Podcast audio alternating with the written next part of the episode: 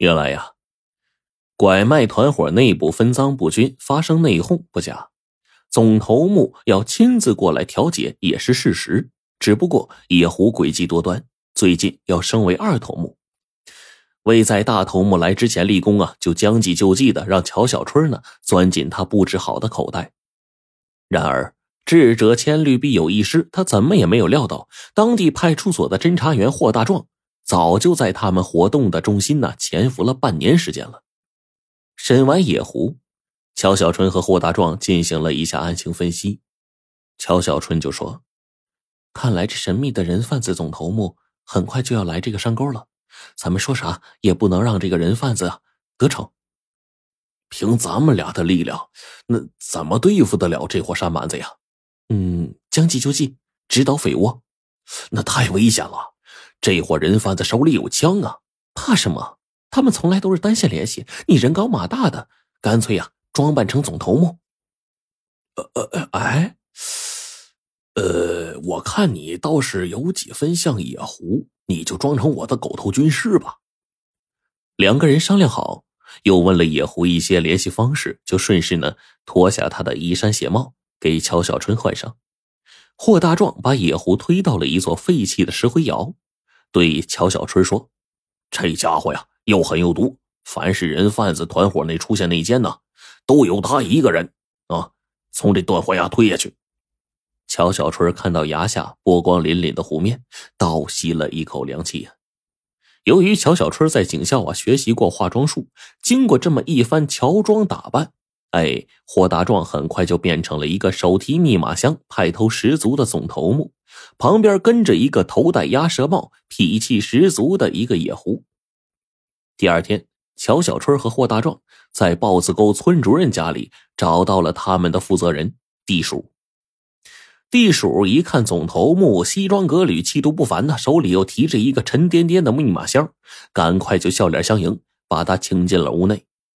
这总头目呢，就毫不掩饰的说：“听说你们几个为了几个臭钱儿。”大动干戈，快告诉兄弟们，这回我带了三十万，今天就分给兄弟们。地鼠瞅着这个黑色密码箱，连连点头哈腰：“哎，是小弟们私心太重了，请大当家的原谅。”乔小春就训斥道：“快通知兄弟们来分钱！大当家的在这穷山沟啊，可待不惯。”地鼠啊连连道谢，回头对一个叫做黄鼠的三角眼就喊道。快快通知兄弟们，全都上山！哎呀，这黄鼠乐的是手舞足蹈啊，撒开了腿飞奔出门。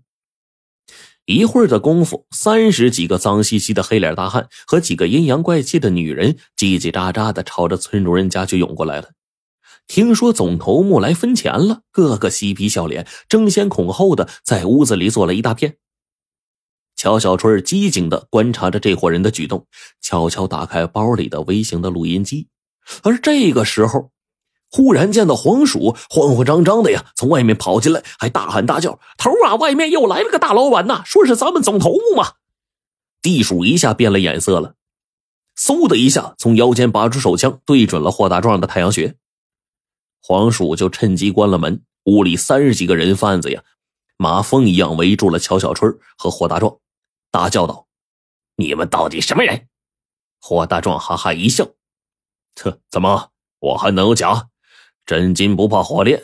你们那总头目在哪儿啊？我倒要看看他是哪路神仙。说着呢，门就咣当一下被人推开了。只见一个气宇轩昂的中年汉子和那个被铐在石灰窑的野狐走了进来。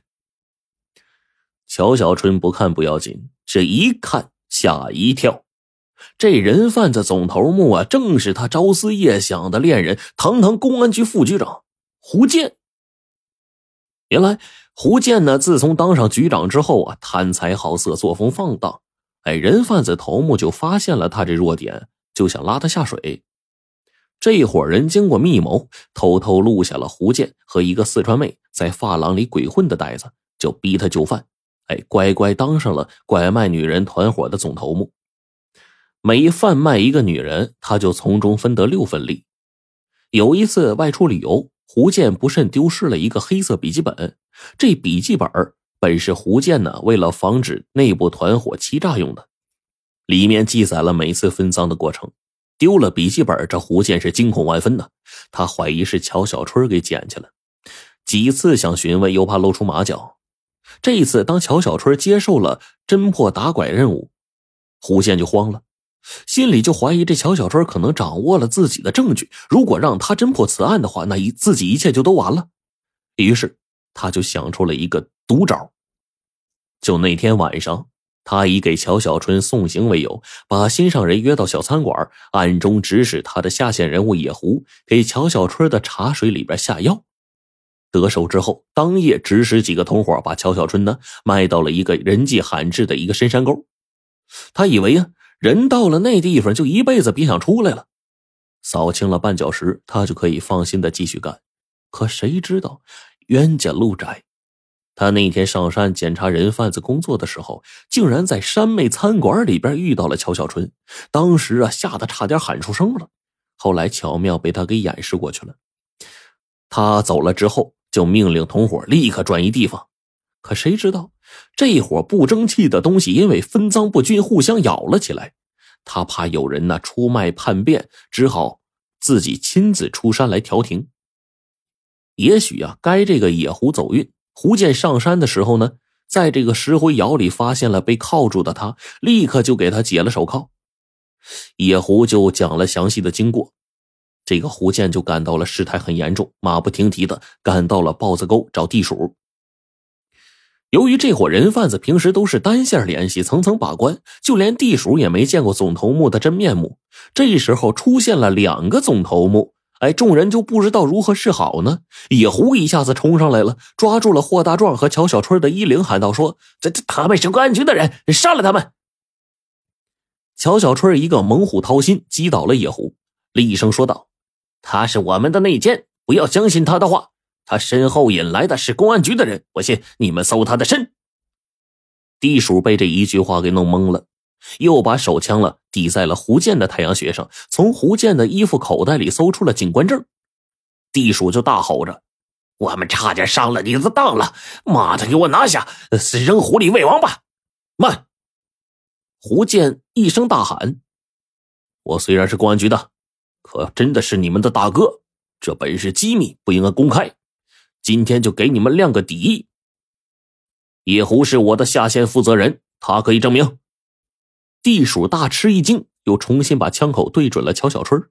乔小春就推开枪口，轻蔑的说：“那我要问问你，这位大哥今天来干什么？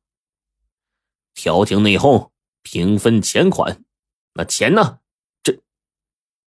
野狐看到胡建手里没有提着密码箱，心想自己独吞了上次的赃款呐，心里发毛啊，拿枪的一个手啊就开始颤抖。乔小春就趁机说。这两个人是公安局的卧底，说不定已经把警察引到山上来收拾咱们了。话音一落，由远及近响起了警笛声。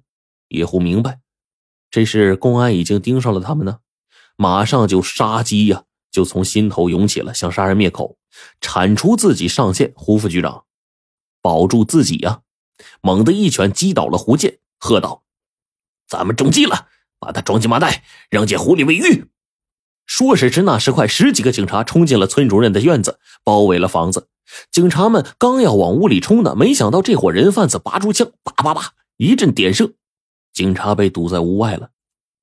这个警察呢，就在外面喊：“啊，你们被包围了，放下武器，赶快投降！”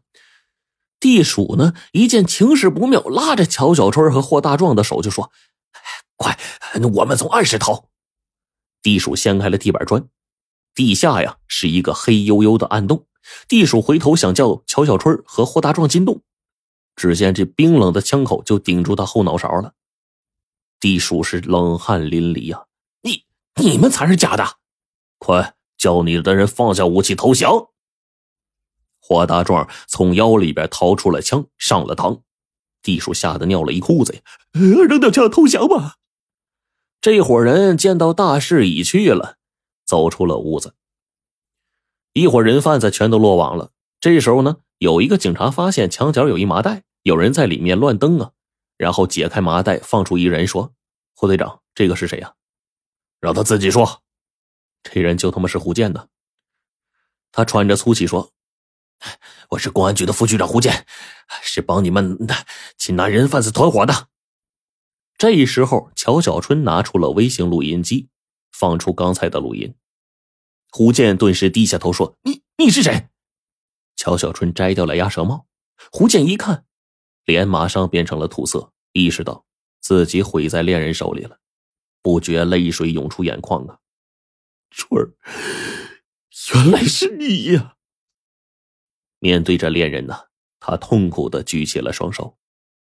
乔小春拔出手铐，走到他跟前，想起昔日这位给自己戴上订婚戒指的白马王子，今天他却要把亮晶晶的手铐亲自给他戴上，心中也生出了一份悲哀呀。咔嚓一声，手铐紧紧锁住胡建的双腕，胡建就哭道：“说春儿，再见吧。”猛地窜上旁边的悬崖，一个纵身就跳下去了。待警察们冲上来的时候，胡建这身子呀，就跟一片落叶似的，慢慢的飘了下去。乔小春呢，就站在悬崖上，眼泪也是不受控制的出来了，说：“你走吧，胡建，天使和恶魔之间，往往只差一步。愿你来生记住这一天，走好每一步吧。”